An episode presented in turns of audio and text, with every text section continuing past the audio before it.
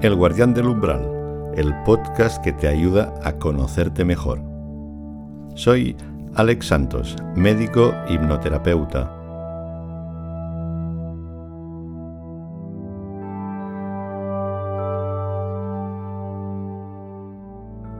Bienvenida, bienvenido al Guardián del Umbral.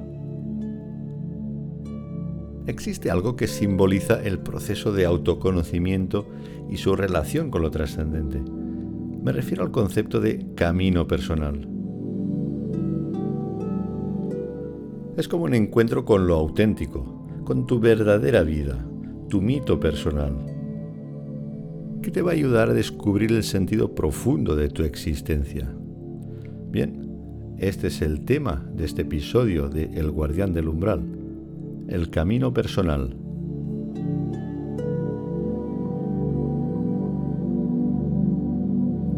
Encontrar el camino personal significa atreverse a vivir desde el yo más profundo, desde la intuición, desde el corazón, tratando de comprender el significado de tu vida y también el sentido de la vida en general. Y esto supone escuchar la voz interior en lugar de seguir las expectativas de los demás te va a ayudar a tener más congruencia, una alineación más profunda con lo que realmente te importa en la vida. Bueno, y para ello es necesario superar ciertas creencias limitadoras y patrones autodestructivos que te sobredimensionan los fracasos y los errores. Y lo que debes conseguir es ser capaz de conectar con tus propios recursos, con lo que has hecho bien, con tus habilidades y sobre todo con la creatividad. De todas formas, hay que reconocer que muchas veces la sabiduría procede del error, como sabe cualquier sanador herido. En ocasiones, un paso en falso es más útil e importante que el camino correcto. Y es que la comprensión de los motivos que nos llevan a equivocarnos aportan una visión como más profunda y más completa que simplemente hacer las cosas bien a la primera. Así que, en cierto modo, se encuentra el camino correcto después de haberse equivocado, después de haber fallado. Es como que para encontrarse, primero hay que perderse.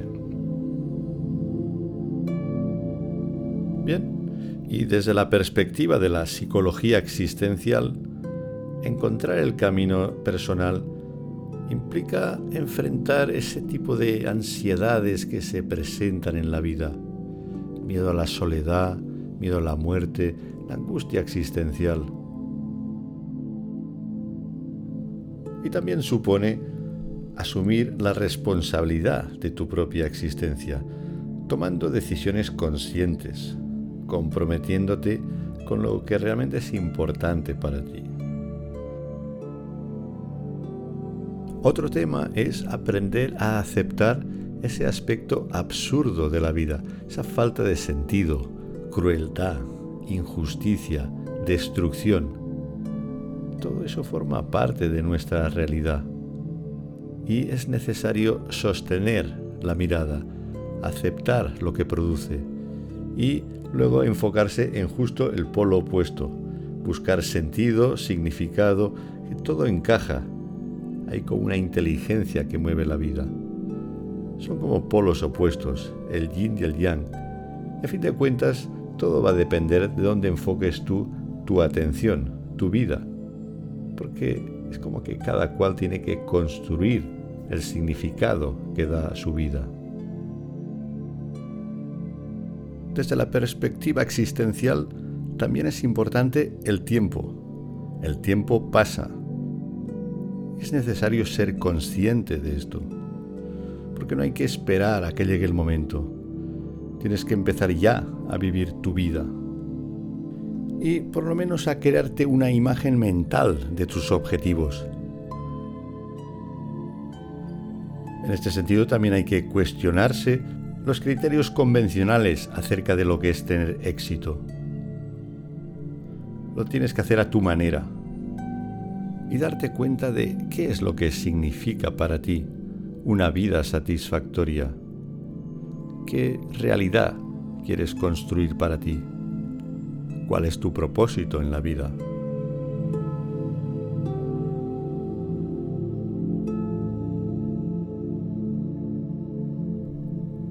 Desde el punto de vista de la psicología transpersonal, esta idea de camino supone explorar dimensiones más allá de la conciencia ego y conectar con la espiritualidad y con la trascendencia. Y esto es algo que se produce en lo que se conoce como experiencias cumbre, que son momentos de intensa inspiración, como de conexión con algo más grande, que van acompañadas de un sentido de significado y de trascendencia.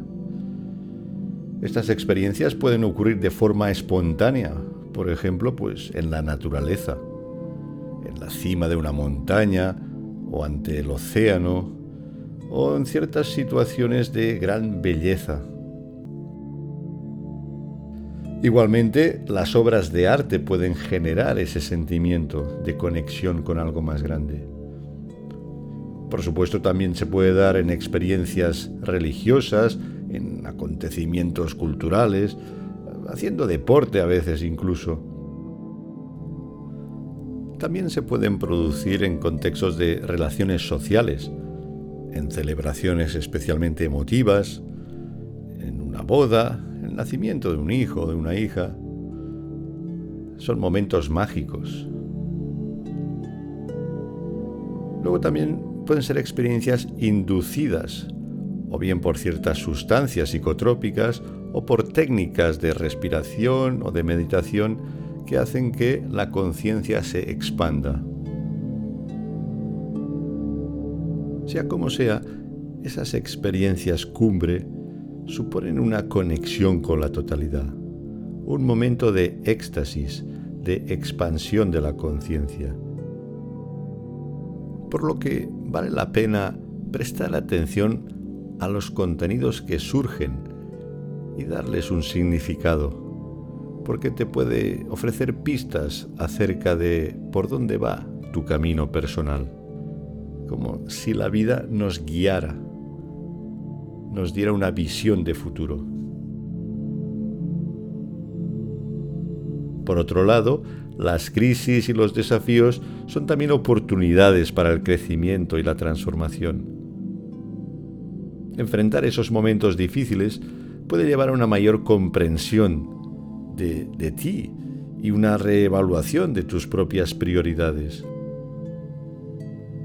Es como si las crisis rompieran patrones de nuestra mente, expectativas, creencias, actitudes que han quedado ya obsoletas, que nos limitan. Y en la crisis se libera como una energía interior, como si el alma buscara escapar de los límites de la mente, para ayudarte a encontrar tu camino personal. Así que en ese sentido la crisis, a pesar de generar sufrimiento y malestar, es algo sano y positivo.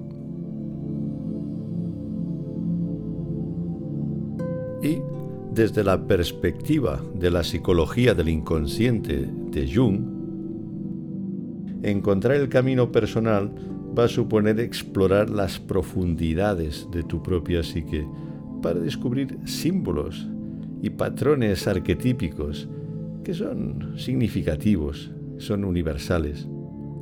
Al igual que las culturas tienen sus mitos compartidos, que proporcionan orientación y significado al colectivo, los individuos también tienen sus propios mitos personales, que dan forma a su experiencia. Entonces, explorar y comprender el mito personal es un proceso de autoconocimiento. Decía Jung que en el ámbito del psiquismo debemos ser capaces de dejar que las cosas ocurran por sí mismas, lo cual no es fácil, porque la mente siempre está interviniendo, haciendo lo que se cree correcto, o lo que nos han dicho, o lo que de alguna forma creemos que nos va a ir bien. Y lo único que hace es interferir con la naturaleza. En este sentido, Jung recordaba las palabras de Meister Eckhart, un místico medieval, que decía que el arte de dejarse llevar, de la acción a través de la no acción, de renunciar a uno mismo, esa es la llave que abre la puerta del camino. Esta idea encaja con el concepto de Wu Wei del taoísmo, de acción sin acción, dejar actuar a la naturaleza. Además, el ideograma Tao significa camino consciente, que es lo más parecido a esa idea de camino personal, mantenerse en el equilibrio yin-yang.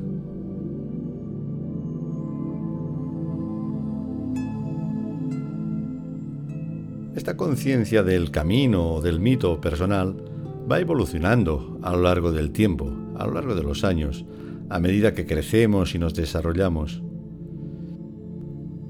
Y lo que más nos influyen son las experiencias difíciles, desafiantes, las que alteran nuestros planes, pérdidas, traiciones. Todo esto nos ayuda a despertar la conciencia de por dónde va nuestro camino. Y otra cosa que nos influye son las relaciones que establecemos sobre todo relaciones profundas con personas significativas que nos ayudan a orientarnos en nuestra vida y que suelen aparecer en el momento oportuno, al igual que los aliados en el mito del héroe. Entonces llega un momento en que esa conciencia puede expresarse, manifestarse en la contribución positiva que haces hacia los demás, hacia el mundo. Es descubrir tu papel en la vida. Como decía Joseph Campbell, el viaje comienza cuando el héroe recibe la llamada a la aventura, el destino. Esto puede ser un deseo profundo, una insatisfacción que tienes, o algo que ocurre que te rompe tu rutina y que te impulsa a buscar algo más en tu vida. Ahí empieza la aventura del héroe. puedes encontrar tu camino personal a través de la exploración de tu inconsciente, inspirándote en la rica tradición mitológica que propone Joseph Campbell. La idea es identificar símbolos o metáforas que representan tu viaje personal en la vida. Puede ser un objeto, una imagen o una frase que te inspire y que recuerde tu propósito. De hecho, el trabajo o la actividad que realizas tiene también su perspectiva arquetípica.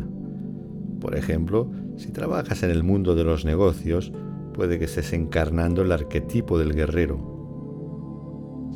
Si ejerces una función de liderazgo, el arquetipo del rey. Puede que tu actividad sea de intercambio de ideas, de comunicador, transmisor de conocimientos, el que enseña. A lo mejor tu vocación es cuidar a los demás, el arquetipo del benefactor.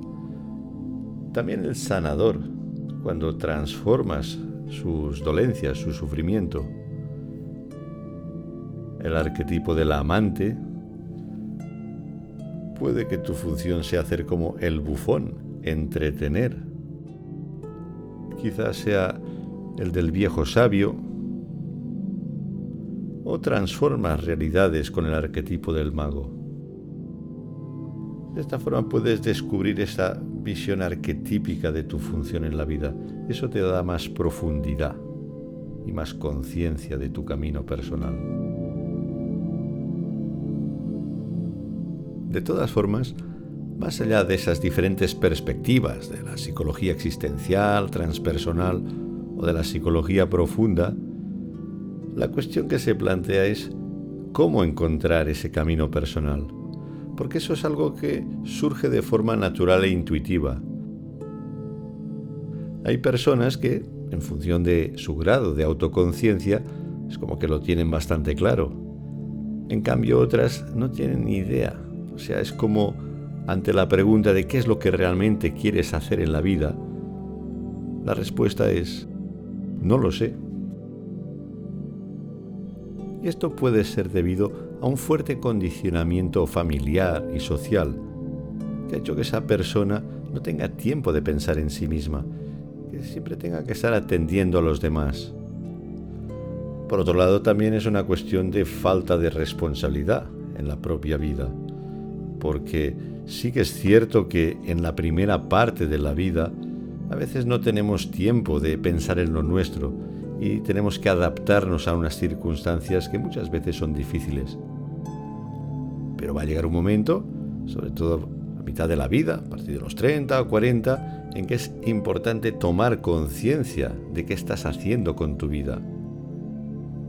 De lo contrario, es fácil entrar en crisis y en estados depresivos por una situación de desorientación existencial. Ahí es cuando es importante parar la mente y enfocar la atención al centro. Y buscar las respuestas a ciertas preguntas. ¿Qué es lo más importante para ti en la vida?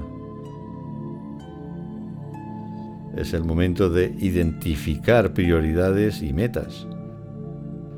Establecer objetivos claros para ayudarte a dirigir tus energías hacia lo que realmente te importa. Para ello también es aconsejable experimentar algo diferente a lo normal. Salir de la zona de confort. Vivir experiencias que te resulten poco estresantes o incómodas y observar cómo te manejas en ellas. De esa forma también tienes más claro lo que te gusta y lo que no. Porque a veces la mente nos hace creer que tal cosa no es para ti o no te va a gustar pero cuando lo haces descubres que sí. Es decir, no, no se debe tener miedo a probar cosas más allá de lo conocido. Hay que salir de la mente, salir de la caja y reflexionar también sobre tus experiencias en la vida, sobre tu pasado. Tratar de verlo desde esta perspectiva mítica, no solo como fracasos o decepciones, sino ver que todo tiene un cierto sentido. Son como piezas de un puzzle que si las encajas bien, verás que tiene un sentido profundo para ti. Y es que cuando buscas ese sentido, siempre lo encuentras.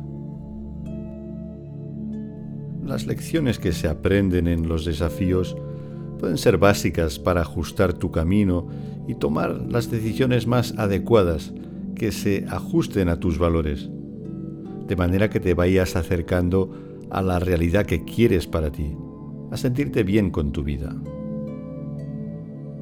Y también en ese camino, muy importante, las relaciones profundas que estableces con otras personas, porque te pueden resultar reveladoras.